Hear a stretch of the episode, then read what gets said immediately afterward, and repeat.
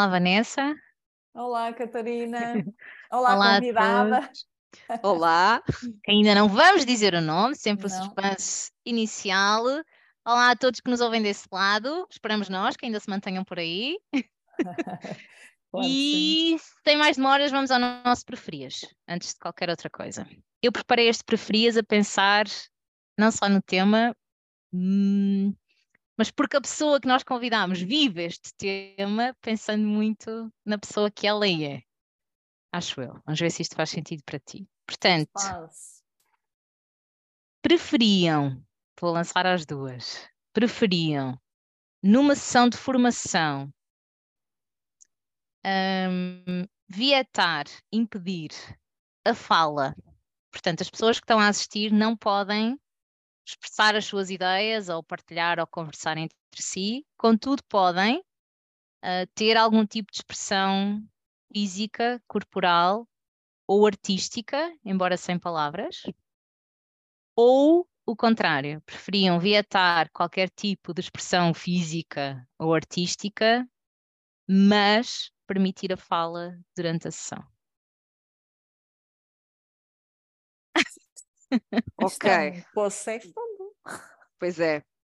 Mas eu posso responder. ah, pelo menos para mim faz-me sentido não calar a linguagem corporal, portanto, prefiro evitar a linguagem verbal e manter a linguagem corporal ou artística. Portanto, isto porque, na minha perspectiva, essa é uma reação mais automática e mais verdadeira da expressão das pessoas, uma vez que a parte verbal, como é mais consciente, pode ser alterada e adulterada, e então pode não corresponder tanto à verdade ah, daquilo que é o sentir daquelas pessoas. Então eu preferiria ficar com a autenticidade da expressão, através do corpo, através da parte artística, aquilo que é genuíno, ahm, e mandar as pessoas calar-se. Pronto. Olha, eu acho que este é o preferias mais difícil que saiu até hoje em todos os episódios. Ah, porque efetivamente a linguagem corporal, artística, tudo que for espontâneo é o mais verdadeiro, não é? Nós sabemos isso. Ah, mas eu tenho dificuldade em imaginar-me o dia todo a falar e mais ninguém falar, ou seja, eu falar o dia todo como se estivesse a falar sozinha, não é? Ah, apesar de poder ler essa linguagem não verbal na cara das outras pessoas, ahm, mas há pessoas que são menos expressivas, ainda assim. Ah, eu acho que ia ter dificuldade em ouvir-me só a mim própria um dia inteiro. Ah, Justo, justo. por Aliás, isso- tu dizes que é o preferias mais difícil. Eu acho que, que se calhar para muitas pessoas que nos ouvem é até o mais fácil. Ah, no sentido em que eu acredito, felizmente ou infelizmente, que talvez em muitas sessões de formação nem esteja pensada grande, expre- grande expressão corporal ou artística, não é?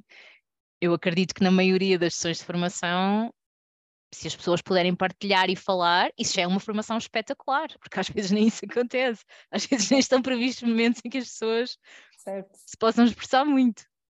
Ahm, e eu trouxe propósito porque, no caso da nossa convidada, se calhar, se calhar até te enviesei um bocadinho, mas sim, trazia esta expectativa que tu escolherias, esta outra forma de dar formação. Ahm, embora concorde com a Vanessa que é, enfim, ambos são importantes. Eu também não consigo imaginar uma formação em que as pessoas não falam. Mas, mas enfim, boas respostas e acho que já assim uma forma de introdução do nosso tema de hoje. Iremos falar sobre ahm, pedagogia pela arte, no fundo, como é que podemos usar, imagino eu, processos artísticos para a preparação e a facilitação das nossas sessões de formação. E antes de mais nada, eu acho que, que é muito boa ideia passarmos a bola à nossa convidada, Daniela Ferreira. Obrigada por teres aceito o convite. Obrigada, obrigada Para que eu. te apresentes, não é? Quem és tu, o que fazes? E onde vens? Para onde vais? Conta-nos tudo, Dani. Vou contar então, pronto. O meu nome é Daniela Ferreira, já me apresentaste. Um, tenho 33 anos, portanto, neste momento uh, trabalho. De Cristo. Pois é verdade, a idade de Cristo. Não, não, é, é verdade. este ano vou fazer 34, portanto, em outubro farei os meus 34. Um, atualmente trabalho como formadora, portanto, e facilitadora na EGOR, portanto, na uhum. área comportamental, sobretudo aqui com enfoque em três áreas específicas: a inteligência emocional, na qual tenho uma pós-graduação, portanto, em inteligência emocional e saúde mental, também uh, na área da produtividade e performance, portanto, aqui na parte da performance e, e and alignment, é? ou performance and collaboration, que é o nome da área, um, ehm, com essa parte também mais da produtividade, do flow, perceber aqui as questões da performance, e depois também na área do bem-estar, portanto, tudo aquilo que tem a ver com gestão do stress, que também tem a ver com a minha outra formação, que é de, de ser professora de yoga, portanto, também sou professora de yoga. Então, trago aqui também esse, esse potencial daquilo que são as ferramentas de gestão do stress, trabalho também de todo o equilíbrio do sistema nervoso, uh, pensar muito sobre estas questões das neurociências associadas à gestão do stress e, e às, às, questões também uh, trauma-informed daquilo que também são as questões do bem-estar e, e, que é cada vez mais importante também trazer uh, à luz do dia e percebermos de que forma é que isso nos impacta, não só como indivíduos, mas também como sociedade, como é que podemos melhorar, digamos assim, o nosso dia a dia, não só físico, como também emocional e psicológico. Um, e acabo por então uh, facilitar a formação comportamental em empresas uh, e, em paralelo, continuo a dar as minhas aulas de yoga, portanto, neste momento só a dar aulas de yoga online e uh, fazendo aqui um throwback para perceber também um bocadinho como é que eu chego aqui. Uh, neste momento uh, esta área de ambiente interior. Uh, primeiro comecei no ambiente exterior, portanto, a minha formação, exato, na verdade foi em engenharia do ambiente, portanto, aqui sempre com uma tónica e, e também se liga muito com o tema que nós já vamos falar sobre a pedagogia. Um, desde muito pequena que, que eu sempre tive aqui uma professora dentro de mim, eu acho que já nasci com uma professora dentro de mim. Um, e, e Davas aulas dava imaginárias? Não, Ai, ao meu irmão, irmão eram, eram Podias dar, reais. não sei, aos bonecos, ou alinhar ah, o cão e o gato. E... Não, eu tinha, um, é, eu tinha um boneco real. Eu pedi um irmão e então, uh, assim que pude, comecei-lhe a ensinar aquilo que eu aprendia na escola. Hum, uh, ele devia adorar-te, devia adorar esses tempos em casa contigo. Sim, uh, ao ponto, eu acho que eu acho que o traumatizei, na verdade. Ele depois, se um dia ouvir este podcast, uh, se calhar pode dizer, porque ele, uh, quando foi para a primária, ele já sabia ler e escrever. Olha, espetacular. Ah, uau! Grande Pronto. trabalho. Mas e é isso que eu ia dizer, isso significa que eras uma ótima professora. Parece tempo. que sim, só que pronto, um, como eu costumo dizer, devo ter criado um pequeno monstro, não estou a brincar. um, mas a minha mãe não quis que ele seguisse esse, esse caminho, então quis que ele fizesse o, o percurso normal. E ainda bem, uh, porque eh, pronto, a minha qualidade de professora podia ser duvidosa e então é melhor fazer o percurso normal. Mas eu já tinha sempre em mim esta vontade de ensinar, eh, de, de estar com o outro e, e, tinha muita curiosidade por aquilo que aprendia na escola e depois queria partilhar com outras pessoas, não sei porque achava que toda a gente devia saber aquilo que eu tinha aprendido, achava que ia ser útil. Um, e então, quando decidi uh, escolher o meu curso, na altura eu gostava de tantas áreas diferentes, desde, a, desde o português, as artes, uh, às ciências, à matemática, que era difícil escolher então pensei, ok, tenho que escolher alguma coisa que me permita fazer várias para depois não uhum. ficar só fechada numa. Um, e então na altura vi a engenharia do ambiente como essa possibilidade, porque tinha a matemática, a física, a química, as ciências, uh, mas sempre aqui com o objetivo de eu quero me tornar educadora ambiental. Pronto, era esse o meu objetivo. Olha, Portanto, poderia ser um caminho bem necessário. Sim, na, na, altura já vinha aqui esta, esta questão da pedagogia, já vem de trás, só que foi canalizada neste caso primeiro para esta ideia da, da compreensão do ambiente exterior e das relações e do ecossistema uh, e, e do pró da própria relação do homem com o ecossistema exterior e depois o, a transição começou a ser feita exatamente ao contrário, ou seja, foi ok, agora já percebi como é que é a relação do homem com o ambiente exterior e agora vou fazer Vamos a relação do, do homem com o ambiente interior. Pronto, Caminho portanto, completo, portanto. Exatamente. Portanto, primeiro fui para fora e depois vim para dentro, basicamente. Eu acho que tu és, tu és uma pessoa especial e és uma profissional muito completa, por isto mesmo que tu acabaste de escrever. Tu não és só das pessoas e das emoções e das relações e do lado que nós chamamos mais soft. Tu és também do lado da análise e da planificação e trazes um lado mais racional ao teu trabalho. E eu sei isto porque nós as três nos cruzámos, não é? Em, em, algum momento. E tu tens ambos os lados, que é, que é aliás, no disco é um perfil raro, não é? Isto depois também se reflete nas tuas tendências de comportamento, tu tens é um verdade. perfil raro, que tanto é analítico como é muito expansivo em muitas pessoas. Um, Bom, não sei, és um unicórnio. Pronto, que, sou um unicórnio. dizer sobre isso? não, eu, eu vivo bem com essa descrição, na verdade. Uh, eu, não, eu acho, acho que é muito interessante, és, és, completa, não é? Eu sou muito mais, eu não tenho nada um lado analítico, eu tenho que me esforçar muito para, para tudo que tem a ver com a análise, com a atenção ao detalhe, com, com o rigor e com o perfeccionismo. Eu não tenho isso em mim. Uhum. E tenho que me esforçar para ter. E tu tens, tens, tens os dois lados. Tenho, tenho. Acabo por ter esses dois lados um bocadinho por, hoje em dia, quando reflito, uh, eu acho que por natureza tenho esse lado expansivo e mais emocional e mais artístico, desde uhum. muito, muito pequena, porque, e mais uma vez, depois vai, vamos juntar aqui à questão, primeiro falei-vos de onde é que vem este lado da pedagogia e agora vou-vos falar de onde é que vem este lado da arte. Eu, eu, desde que eu me lembro, para aí desde os meus 10 anos que eu escrevo poesia, e, e, quando eu digo escrevo, é quase escrever todos os dias. Eu acho que não há um dia em que eu não escreva qualquer coisa de reflexão sobre mim própria, seja em forma de poema, seja em forma até de desenho. Portanto, há aqui uma necessidade muito grande, desde intuitiva, uhum. uh, da minha natureza, de, de me expressar através da arte. Acho que é uma linguagem minha desde muito pequena. E, hum, e, e, eu acho que a minha natureza era essa, e depois, quando fui para, para o técnico, portanto, eu andei no técnico, tirei o meu curso, uh, tirei o meu curso de engenharia lá, eu acho que tive que aprender outra forma. E de repente eu passo para um lado diametralmente oposto, não é? Uhum. Uh, onde a uhum. racionalidade uh, é aquilo que é a nossa forma normal e natural de fazer, há um raciocínio lógico para tudo, as palavras deixam de servir para escrever, para se fazer equações, ok? Deus, pânico. E, e foi um choque muito grande para mim. Então, de repente, é quase como ter que abandonar a minha natureza e a minha essência, que ali não contam, não servem, não é, uh, ou seja, é como se os átomos uh, de um engenheiro não fossem os mesmos do que os átomos de um poeta, todos. Um, e depois isso levou-me a uma grande crise de identidade. Também é, é, é, preciso que isto, que isto se diga, porque é verdade. Uhum. Um, ou seja, para poder chegar a este lugar uh, atual onde eu sinto que sou uma pessoa que já tem muito mais equilibrados estes dois lados, passei por uma crise existencial muito grande, que é então quem é que eu sou? Ou sou artista ou sou engenheira? Uh, ou sou o lado emocional ou sou o lado racional? E quando estamos presos em extremos, é muito difícil nós conseguirmos sentir que estamos fluidos na vida. Não dá, não é possível. Uhum.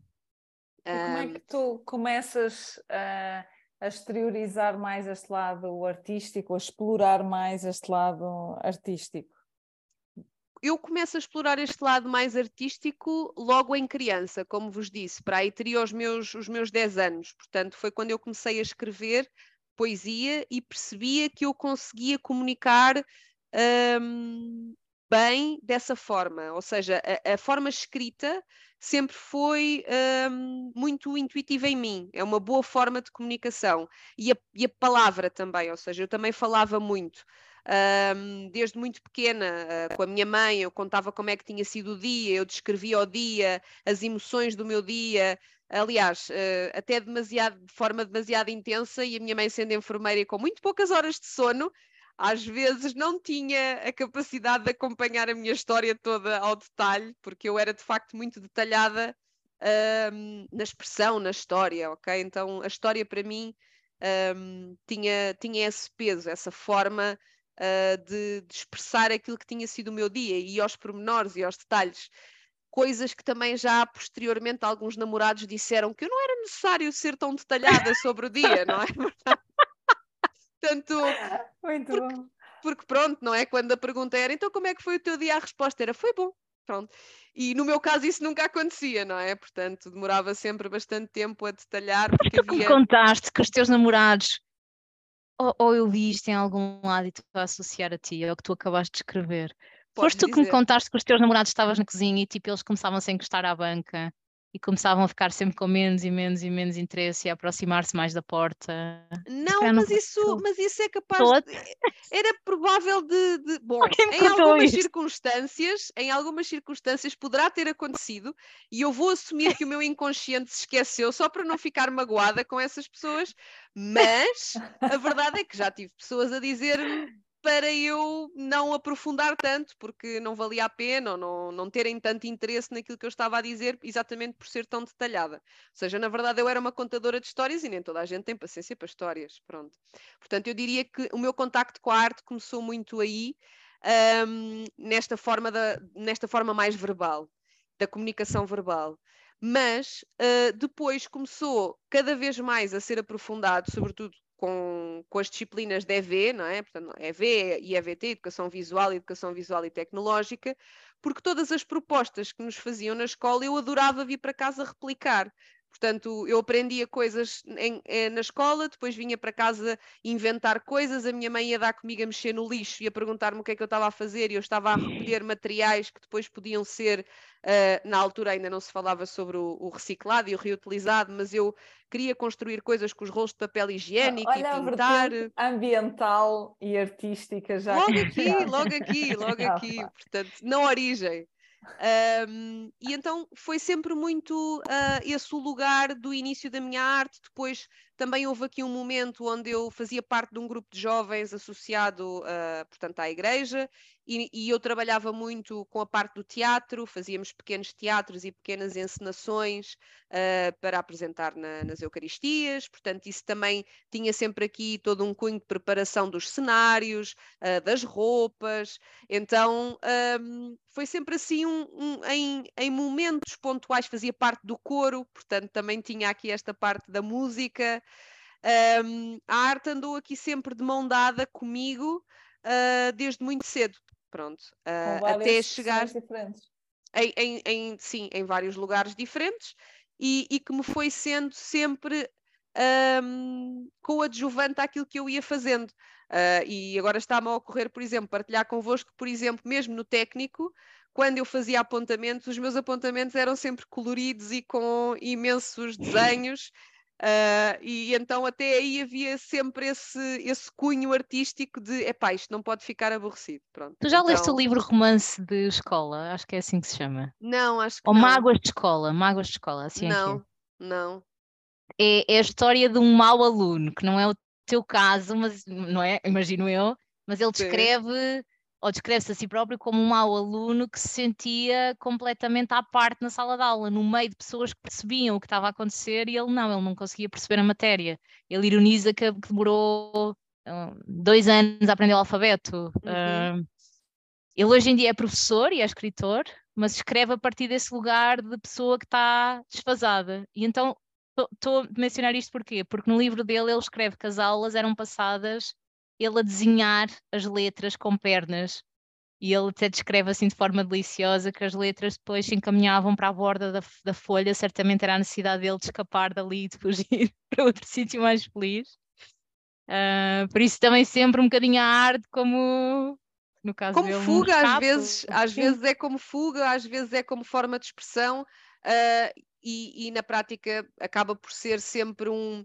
Eu acho que a arte, ah, se nós formos pensar mesmo também ah, na nossa perspectiva evolutiva, não é? Do, do ponto de vista daquilo que é ser pessoa, ela desde sempre teve um papel fundamental na nossa tentativa de nos entendermos uns aos outros, não é?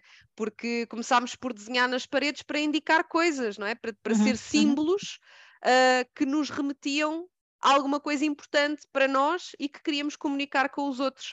E Ah, hoje em dia então- ainda, não é? Sim. Ah, temos o hino como, como marco da nossa cultura. O que é, que é que identifica mais um povo? Imagino eu que, que as músicas, ah, o fado, ou o samba, ou, ou o seu hino, a sua bandeira, não é? São tudo elementos Sim, a arte, a arte é indissociável da cultura, não é? Na verdade, a arte acaba por ser uh, uh, uma das linguagens da própria cultura, da expressão da cultura.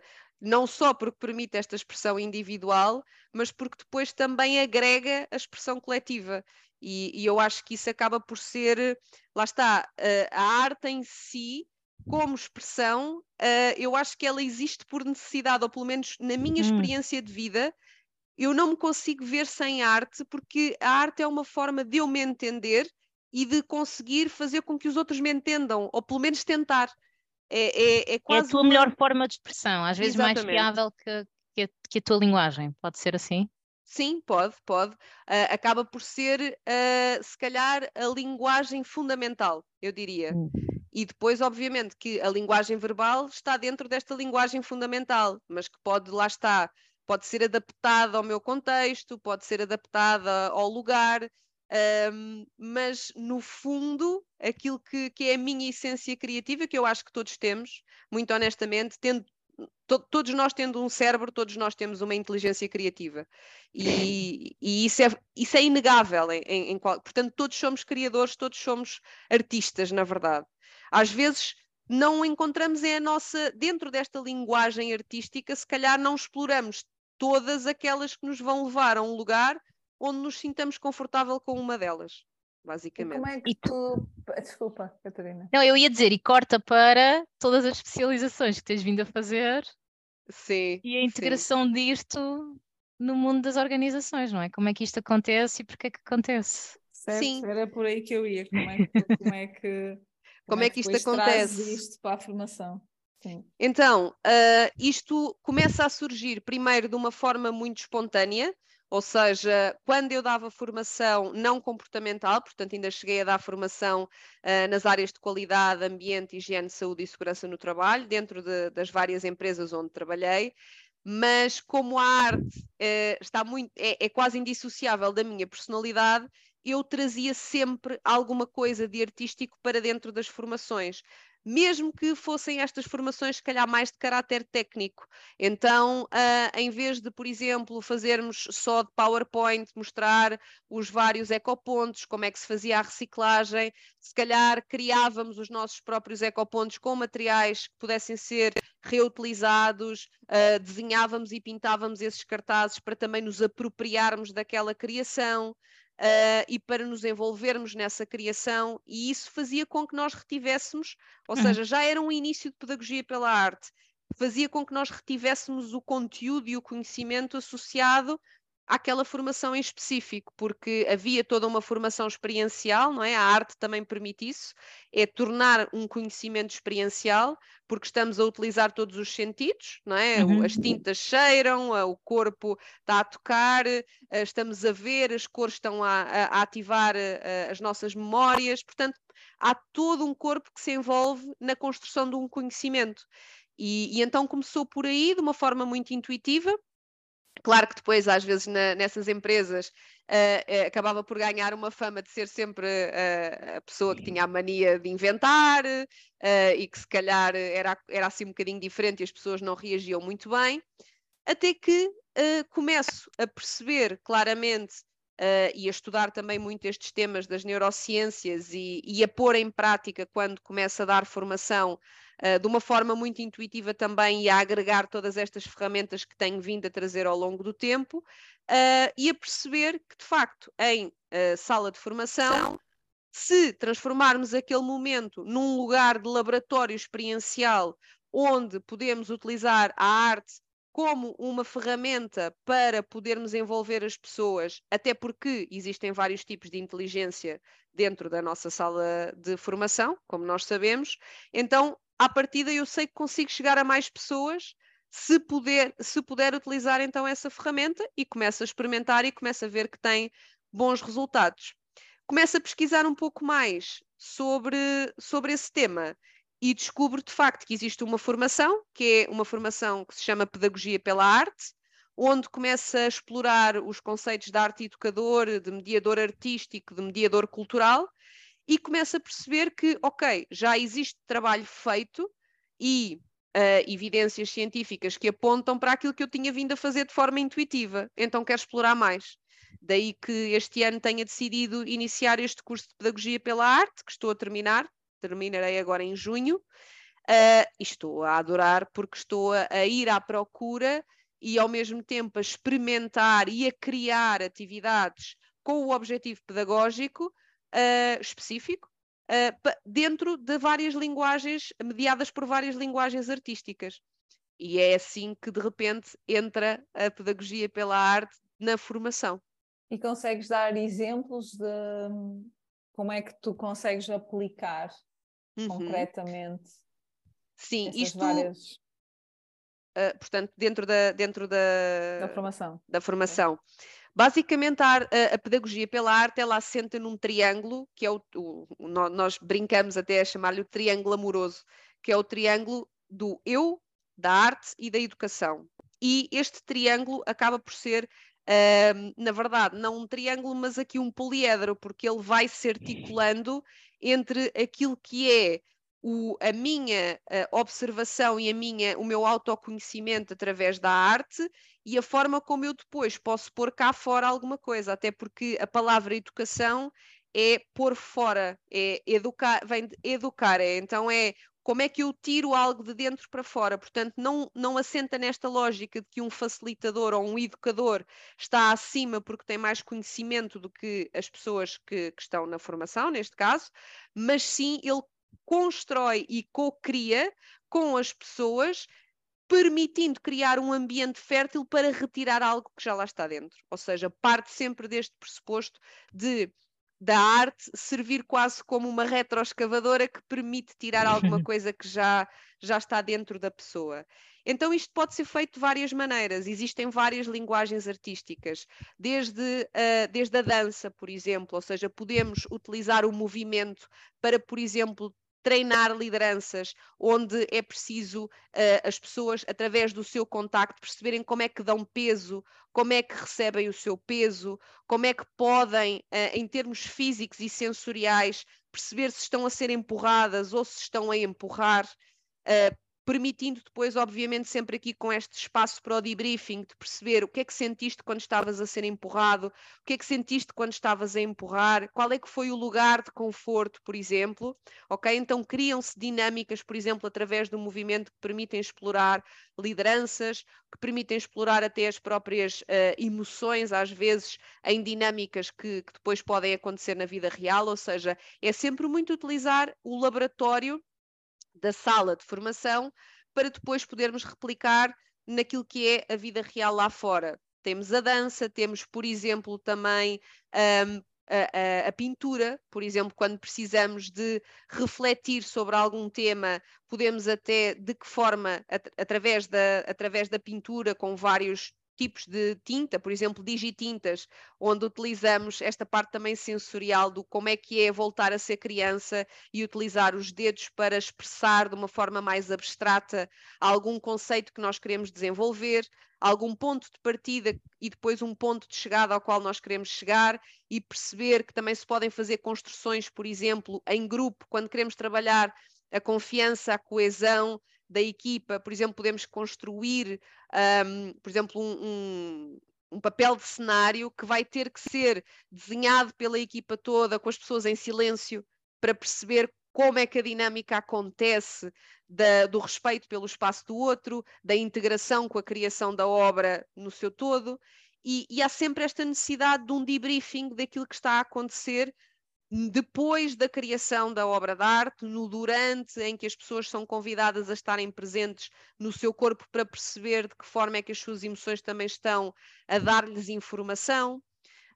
Um, quem fala de, portanto, da dança, quem fala da pintura também pode falar da música e do potencial da música, uh, para, por exemplo, para fazer criações de visualizações de cenários de futuro. Ou seja, podemos querer um futuro e queremos, podemos um, identificar uma necessidade de nos querermos melhorar em determinados pontos que possamos considerar que são pontos fracos e nós podemos fazer uma visualização de um futuro ideal mediada através da música, porque a música permite-nos integrar o nosso hemisfério esquerdo e o hemisfério direito e, e, em certa medida, levar-nos a um estado de relaxamento que nos permite visualizar e até já estar a codificar no nosso cérebro aquela informação de uma forma não verbal. Enfim, existem múltiplas hipóteses. Já dentro de uma sala de formação também fiz, transformei a sala num museu, onde uh, os próprios formandos fizeram as suas criações, por exemplo, dos seus vision boards, daquilo que eles queriam para aquele ano uh, como objetivos e então colocaram depois na sala de formação como se fosse um museu e fizemos uma visita guiada pelos vários vision boards com os nossos artistas vivos, não é? Porque não, não podemos ter só museus de artistas mortos. Então tivemos a possibilidade desses artistas poderem explicar as suas obras de arte e darem-nos essa sua perspectiva do porquê um, de terem colocado essas obras de arte na parede e naquela, naquela ordem, naquele lugar. Um, então as potencialidades são infinitas, na verdade, porque a arte traz-nos esta, uh, este espaço de aceitação total, que eu acho que também é uma das potencialidades maiores, que é da liberdade de expressão, onde naquele lugar tudo é possível. Até uma folha de rasgada pode significar alguma coisa, ou uma folha completamente dobrada. E, e, é o significado que se atribui, o trabalhar a reflexão sobre o significado, que depois nos potencia então esta pedagogia, este chegar a um conhecimento, um, este explorar um, um conceito, o explorar um conhecimento que eu quero adquirir através desta sensorialidade que me vai coadjuvar esse, esse conhecimento, basicamente.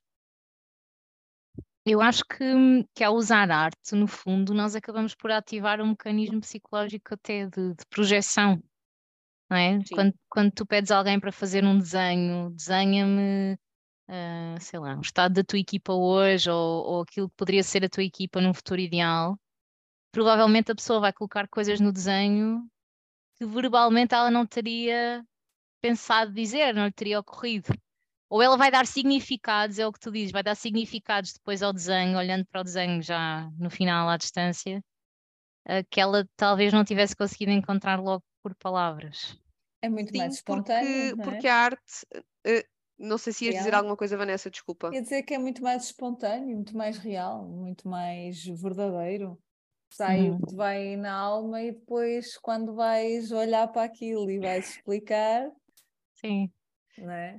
Na verdade, uh, quando nós fazemos isso, Uh, nós, se estivermos num estado até bastante relaxado, e isto pode ser trabalhado, obviamente, antes de se fazer este tipo de exercícios, podemos induzir um relaxamento do corpo e nesse momento, quando estamos a, totalmente imersos no tal estado de flow, aquilo que nós estamos a colocar ali é tão verdadeiro que muitas vezes nós só temos consciência daquilo que lá colocamos quando a seguir dialogamos com uhum. a nossa criação. E quando já estamos a dialogar, já estamos a ativar a nossa parte cognitiva. Então aí é mais uma vez aquilo que eu falava, é, é um bocadinho a, a, arte como ferramenta da mediação do inconsciente com o consciente, porque primeiro é algo que sai de forma automática, que está lá instalado e que eu às vezes nem vejo, mas depois, quando eu estou a verbalizar e estou a comunicar e a falar com a minha criação, de repente eu estou a dar significado àquilo e estou a perceber porque é que aquilo lá estava. Uhum. Uhum. Eu estou a ouvir e, e, e está a ocorrer-me imensas atividades, ideias que se poderiam adaptar a diferentes temas, sei lá. Uh, poderes pedir, por exemplo, a um formador para, com pasta de modelar ou plasticina, fazer um, não sei, construir-se ele próprio enquanto formador com as suas características uhum. mais distintivas, por exemplo, e depois pô-lo falar sobre aquilo. Também aos já formandos. Fiz isso com, com uma equipa, por exemplo, com, tendo em conta os perfis deles, como é que eles se viam uns aos outros. Eles uhum. construíram uhum. uma espécie de um, de um boneco com os, com os materiais que foram usando. Uhum. Uh, pá, e, a música, olha. Eu ia dizer, por exemplo, é? também. Sim, uhum. também. E, e, eu acho que lhes dás uma oportunidade às vezes de parar não é? é Sair da azáfama do dia e de Sim. brincar com materiais que eles, que eles habitualmente não, não, não têm não oportunidade. brincam. Fazer uma coisa completamente diferente, surpreender as pessoas, não é? Acaba por ser quem também diz o, o- o formador, desculpa Daniela, ia só Não, dizer, quem mal. diz o formador, podemos estar a falar do tipo de comunicador que nós somos, e se não for com a pasta de modelar, até pode ser um desenho, ou pode não ser o teu desenho, podes desenhar um animal que represente a forma como habitualmente comunicas, e se calhar vais descobrir ali qualquer coisa, ou o líder, ou, ou a maneira como geres os conflitos, ou o Sim. vendedor que tu és, sei, independentemente do que for. Na prática, na prática ah, ah, o potencial é infinito. Basicamente é conseguirmos encontrar alguma coisa que simbolicamente nos ajude a refletir sobre aqu- aquilo que é o nosso objetivo pedagógico. Daí também ser muito importante a preparação de- das próprias atividades, ou seja, definir Uhum. claramente o meu objetivo que queres, pedagógico para depois eu perceber que materiais é que eu posso utilizar, que linguagens artísticas é que me fazem sentido utilizar neste caso, porque imaginem, é, não podemos utilizar a dança em qualquer grupo. É preciso conhecer o grupo e perceber se aquele grupo vai ser um grupo que vai reagir potencialmente bem a, um- a algo com mais movimento. Ou, por exemplo, perceber que, vamos, vou, vou dar um exemplo, se nós quisermos trabalhar, por exemplo, uma fluidez ah, da equipa, se calhar, se estivermos a pensar em materiais pedagógicos, nós se calhar vamos pensar numa aguarela, porque há- é, é muito mais fácil nós depois podermos fazer as metáforas e o debriefing associado a algo que é fluido, como um material da aguarela, do que se calhar nós estarmos a utilizar um guache que é uma coisa mais pastosa que fixa. Ok? Hum, então, ok. depois há materiais que também nos trazem determinadas potencialidades eh, que nos podem ajudar a alcançar mais os nossos objetivos pedagógicos ou não. Por exemplo, essa questão de- da pasta de modelar é muito utilizada também quando nós queremos materializar uma ideia que é um conceito e nós transformamos em algo concreto, não é? Hum, Até o uhum. concreto quase até betão, não é? Portanto, associado aqui ao, ao, ao, ao- ao barro, que é de repente eu, eu moldo alguma coisa e, e torno aquilo realidade. Eu posso transformar um conceito em algo real e isso dá-me uma noção de uma ação, por exemplo. Mas se calhar se eu quiser ahm, que, por exemplo, seja uma modelagem de um conceito intermédio que depois ainda se vai transformar em alguma coisa mais à frente, se calhar não me interessa, por exemplo, que aquele barro seque. Se calhar interessa-me que eu faço uma forma intermédia e a seguir aquela forma intermédia ainda vai ser alterada para uma forma final. E eu reconheço que houve ali um estado intermédio, mas que eu não, o- não o vejo, porque entretanto aquilo que eu queria que cristalizasse é essa tal forma final. Ou seja, é preciso muito aqui Hum, também. tu ainda colocas aqui uma camada realmente de É. um conhecimento É- é um se boca- aprofundando, sim, é outro nível. É, é- Eu, eu vou fazendo algumas coisas, por exemplo, ainda numa última sessão em que falava sobre o disco e sobre o lado mais positivo e mais desafiante que cada tendência nos traz, não é? Ou cada perfil nos traz para o dia a dia. O lado mais lunar e mais solar. Hum, por exemplo, neste caso, pus a equipa a cantar em karaoke o lado lunar do Rui Veloso, Ok. que eu acho, que- acho que às vezes também é uma maneira de dares uma âncora, não é? E É um bom introduzes o desbloqueador. desta maneira, sim, ok. E agora a seguir, vamos, vamos falar sobre isso. Lembro-me de uma vez com a Vanessa, aliás, eu nem estava presente, era um projeto que estávamos as duas a levar a cabo, mas a Vanessa é que lá esteve, ah, que eu acho que aí foi um risco, por acaso correu bem, mas realmente não tendo esse conhecimento que tu tens, poderia não ter corrido. Quando nós, numa indústria, numa equipa de liderança muito difícil, nos pusemos a fazer um exercício de biodança com um facilitador em que eles dançaram os valores Uhum, uhum. Mas da organização. Olha, foi o que eles mais gostaram de uma formação de 40 horas, foi aquela hora de biodança, foi este o feedback que nós recebemos. E eu cada vez acho Então prova o mais- poder da, da arte, realmente, não é? De Exatamente. desbloquear e de tirar armaduras, que era o que eles Uhum, precisavam, e que, e uhum. que 39 horas de teoria, ainda com muitos exercícios, Não chegam não, lá. não, não, Não chegam lá. Eu acho que as pessoas o que mais gostam é ser surpreendidas e fazer coisas diferentes. E cada vez uso mais o desenho. Uhum. O desenho, os legos, lá está, esses uh, materiais diferentes, a música, a dança, às vezes menos. Mas a dança é um risco, é- sim, eu concordo. É aquele, daquilo que tenho experimentado, não tantas coisas como tu, Daniela, mas sinto que é o que causa mais Porque é uma vulnerabilidade enorme, não é? De corpo mais, inteiro. Mais, estás... é, mais uh, um... desculpem, já estou sem palavras, mas uh, retração parte uhum, das pessoas, uhum. retração inicial.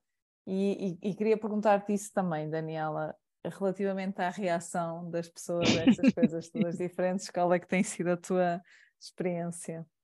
Normalmente, uh, sempre que, que me vêem entrar toda colorida, vocês já me conhecem, portanto eu gosto muito de cores, portanto não, é, são raros os dias em que eu não entro numa, numa sala de formação com muitas cores, vestida de muitas cores, e logo aí eu acho que esse é um primeiro choque. Pois, né? Portanto, talvez daquele, daquela ideia do formador que vem dar.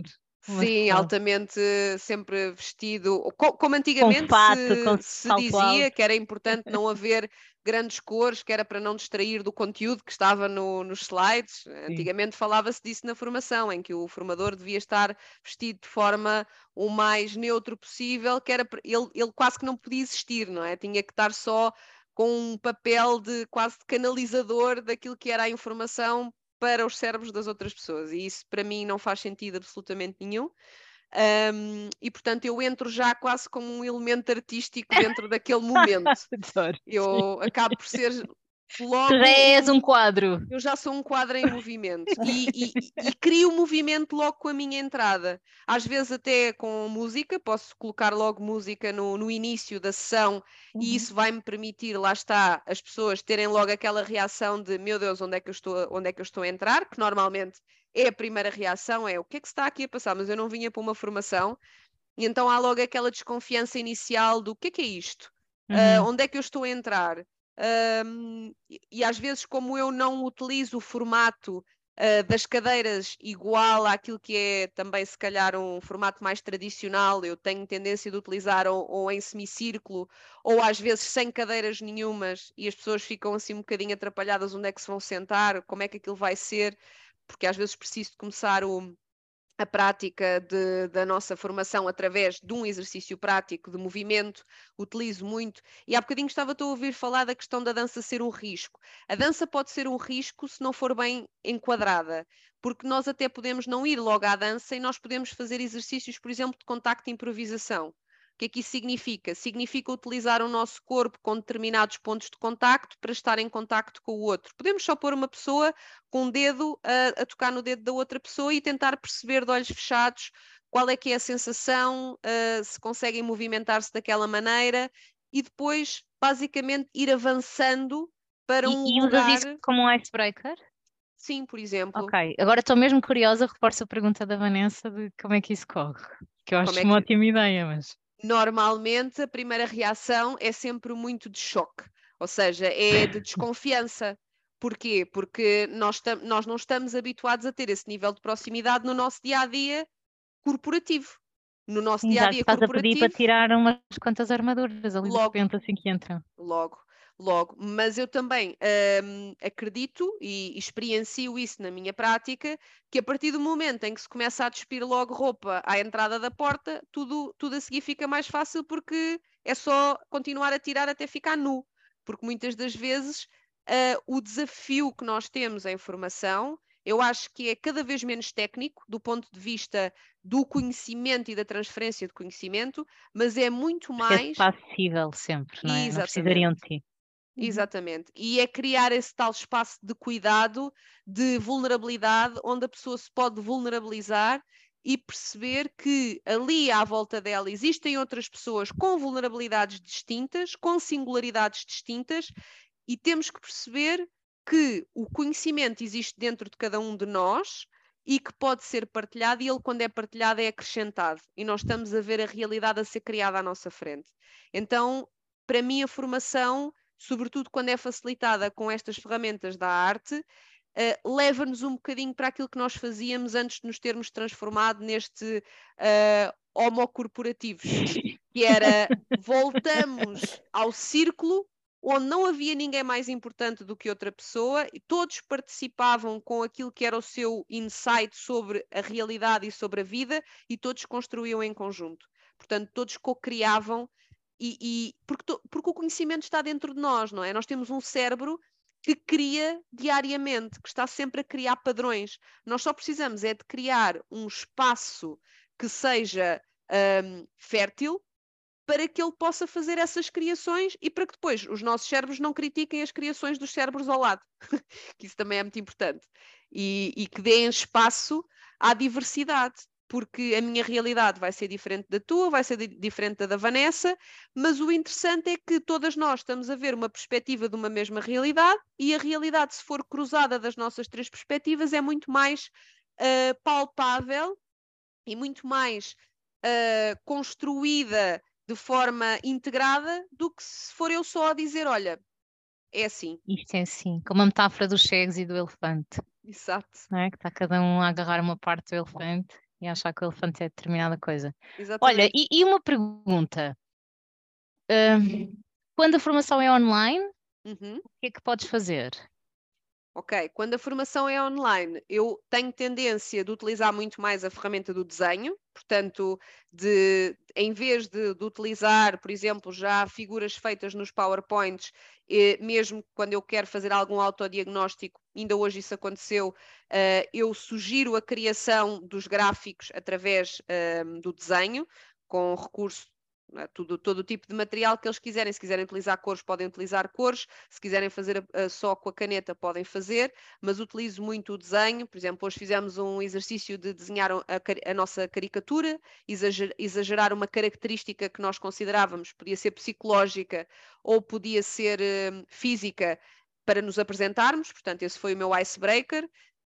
Um, depois também tivemos a fazer um exercício de autodiagnóstico, quando eu criei um gráfico radar, onde tínhamos que ir analisar três dimensões, então eu pedi para eles construírem esse gráfico e desenharem o gráfico eles próprios, portanto, fazendo o, o, o gráfico em conjunto com eles e depois para poderem pintar consoante sentissem que estavam um, em que lugar da escala é que estavam.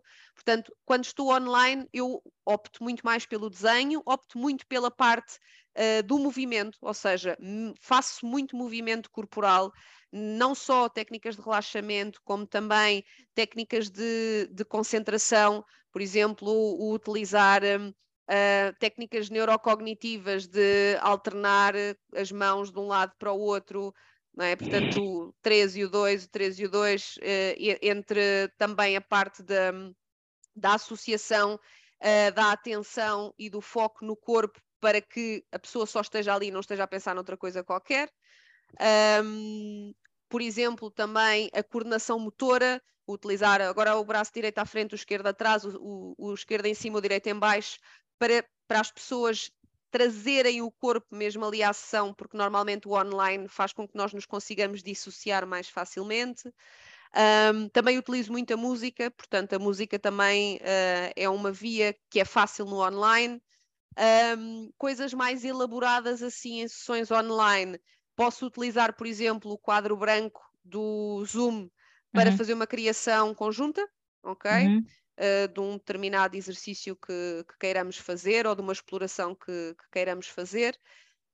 Um, e depois também se pode fazer alguns trabalhos, por exemplo, com sombras, um, que aí então podemos utilizar, se tiverem às vezes em casa, porque isto depois também depois depende, se tiverem um ponto de luz por perto, uhum. podemos fazer também trabalho de luz e sombra, que às vezes também é interessante para aquilo que há pouco falavas, por exemplo, quando queres falar do lado de luz e do lado de sombra, podes uhum. utilizar esta questão da luz e da sombra para criar imagens e até fotografias com base nessa exposição à luz e depois, consequentemente, à sombra, o que é que se vê, o que é que não se vê, o que é que está do lado de luz, o que é que está do lado de sombra, enfim. Uh, as potencialidades vão variando. Haja mas, criatividade, não é? É, e, é isso. E, e, desde que se tenha um objetivo bem definido Sim. do que se pretende. O Sempre fundamento... de briefing, não é? A seguir. Eu diria que naquilo que é o, esta ferramenta da arte uh, como mediador da pedagogia, há três coisas que são fundamentais. A primeira é definir claramente o objetivo pedagógico. É porque é que eu quero fazer isto? O que é que eu quero passar com isto? Depois, definir com base nisso claramente quais é que são os meus materiais e as minhas linguagens artísticas que fazem sentido para passar então esse, esse objetivo. E depois, no fim, é a questão no fim e no início, portanto, é o contexto, a contextualização do exercício e o debriefing no final. Isso uhum. é fundamental. Esses são os três pontos que eu diria que têm que acontecer um, para que uma sessão seja bem mediada de acordo com, com, esta, com este tal triângulo da, da pedagogia pela arte, do eu, da arte e da educação, basicamente. Boa. Acho, acho que nos faz super sentido. Um, e acho que é super interessante. Estou aqui a pensar com os meus botões que podem existir pessoas a ouvir e a pensar, sim, interessante, mas é, é arriscado para aquilo que eu habitualmente faço eu acho que nós poderíamos terminar eh, por aí. O um, que, que, que, tu poderias dizer a estas pessoas? Que, ou seja, o que é que como pode é que... acontecer, não é? Como é que, o que é que pode acontecer de mal? Qual é que é o pior cenário? Um, que é que é como é que elas podem começar? Ok, Uh, então, se calhar, eu vou começar uh, pela parte. Lá está, vou, vou pôr o meu chapéu de engenheira ok? E, hum, e se calhar vou trazer aqui este, este input que é muito importante sobre o nosso cérebro. O nosso cérebro tem uma capacidade incrível que se chama de neuroplasticidade. Isso significa que nós aprendemos fazendo, ou seja, quanto mais repetimos um determinado comportamento, mais ele se instala e mais ele se torna um hábito, o que significa que a prática, não é, torna algo permanente, e até se costuma dizer que a prática leva à perfeição, se calhar à perfeição não leva, mas leva a que algo se torna de facto permanente. Isso faz logo eh, com que nós tenhamos a clara noção de que quando começarmos, vai ser se calhar um início de uma curva de aprendizagem, se não estivermos habituados a trabalhar com estes materiais artísticos ou até com estas linguagens, que na verdade todos nós temos de forma intuitiva este conhecimento, sobretudo muito associado não só à parte verbal, como à parte da música, como à parte do movimento. Todos nós temos isto dentro de nós, porque na prática foi assim que nos fomos desenvolvendo enquanto civilização. Uh, aliás, existem já muitos estudos que provam que este movimento de cooperação que nós temos enquanto seres humanos proveio muito desta aproximação gradual através das danças que fazíamos à volta da fogueira, da, do contar histórias à volta da fogueira, porque era assim que nós aprendíamos. Portanto, na verdade, esse conhecimento está todo dentro do nosso corpo e às vezes é um bocadinho parar para perceber, ok, até que informações é que o meu corpo me está a dar, porque nós vamos saber que tipo de, de, de, informação e que tipo de, se calhar, de mediadores artísticos é que fazem sentido naquela, naquela situação. Se calhar no início vamos experimentar e vamos achar que não correu tão bem, mas com a prática nós vamos facilmente começar a perceber que tipos de coisas funcionam, uh, em que tipos de circunstâncias, e depois lembrar também que o nosso cérebro, mais uma vez, é uma máquina de prever, portanto, ele está sempre à procura de padrões e por isso vai ser muito fácil nós também percebermos que vamos ter tendência para ir à procura de significados nas coisas por si só. Qualquer pessoa vai atribuir um significado mesmo que não queira, na verdade é isso que o nosso cérebro faz. O nosso cérebro está todos os dias, diariamente, à procura de significados de coisas, porque é assim que nós entendemos o mundo. Está sempre a tentar criar modelos mentais que representam a realidade onde nós nos inserimos, o que significa que todos somos criadores. Portanto, todos nós temos esta inteligência criativa dentro de nós, não há ninguém que não seja um artista. Aquilo que nós escolhemos, por exemplo, como, uh, por exemplo, a forma como nos vestimos, já é uma seleção de uma projeção da forma como nós nos sentimos. Portanto, aquilo já é uhum. uma criação artística. A, o, os, os, cadernos que eu compro, uh, as, escolhas, as escolhas dos objetos que eu compro para ter em casa, dos meus computadores, tudo isso já é sempre uma forma de eu pôr cá fora aquilo que eu tenho dentro. Então, isso já é uma criação. Portanto, todos nós temos intuitivamente esta, esta inteligência criadora e artística, uh, digamos assim. Porque o cérebro é isso que faz. Então, naturalmente, pode haver esta sensação de eu estou-me a atirar para fora da minha zona de conforto, mas facilmente, à medida que vamos começando a experimentar, e atenção que aqui, até aqui a arte é incrível, porque nos traz o potencial de, do erro como um, um facilitador, porque de um erro e do erro e do acaso podemos integrar um final que não estávamos à espera, que até poderia ser muito melhor do que aquele que era o inicial. Portanto, a arte até permite essa integração de uma forma mais criativa do próprio erro. Um, então, não há certos nem há errados na arte, o que é maravilhoso, porque não temos que estar preocupados se estamos a fazer bem ou se estamos a fazer mal. Só temos é que conseguir relacionar-nos, e isso é importante, a questão do debriefing é importante, é de que forma é que eu consigo associar conceitos que são relevantes àquela experiência que nós levamos uh, os nossos formandos a ter. Isso é uhum. fundamental. Uhum. E para isso também é muito importante que a pessoa e o formador tenham o cuidado de fazer o seu próprio exercício de autoanálise, de autoobservação e de autoexperimentação com a arte. Porque se perceber como é que isso funciona consigo, naturalmente depois consegue relacionar-se com os outros e fazer esse, esse debriefing também. Excelente. Muito bem. Muito Eu obrigada. Acho, acho que foi muito, muito interessante, Daniela. Provavelmente haveria mais coisas a dizer, mas acho que trouxeste muitos exemplos e acho que deixaste muito claro o porquê de ser relevante usar talvez outro, outra metodologia ou outras ferramentas quando, quando trabalhamos com pessoas em formação. Abrir Parabéns bagagem, por. É? Sim. Abrir a nossa mala de ferramentas. Sim. Parabéns por, pela ousadia e por, e por não é? Por, por lançares a fazer uma coisa que, que tu dizes que é natural em nós e eu acredito que sim, mas que talvez seja um bocadinho diferente. natural internamente, mas externamente não tanto, não é? Sim, até porque na verdade os ambientes onde nós atualmente trabalhamos não são potenciadores da criatividade a este nível. E depois queremos inovação, mas não queremos arriscar. Então uhum. uh, vamos seguir exatamente os mesmos percursos, mais uma vez, neuronais que fizemos até então. Então, se nós sempre fizemos o percurso de A para B, A para B, A para B, A para B, nunca vamos fazer outro percurso diferente e nunca vamos criar nada. Então, é importante trazermos coisas que não são habituais para estimular a neuroplasticidade do nosso cérebro e para estimularmos a associação de conceitos que aparentemente podem não estar associados, mas que nós vamos conseguir começar a associar se os virmos por outra perspectiva, se os virmos pintados de outra cor, se os formos nós a criar com as nossas mãos e potenciar toda esta aprendizagem, muito com base nesta questão também da nossa experiência, trazer a experiência para o conhecimento, que, mais uma vez, também não é propriamente aquilo que é um, promovido, digamos assim, no nosso dia a dia, porque aquilo que nos pedem é para seguir ordens, aquilo que nos pedem é para fazer as coisas de acordo com um determinado processo aí não há criatividade, aí só há uma necessidade de seguir um processo que já existe, portanto não há necessidade de criar um novo. Claro. deixa-me só, deixa que... só deixar aqui, desculpa Vanessa, não, ia só deixar só... uma nota que, que me lembrei.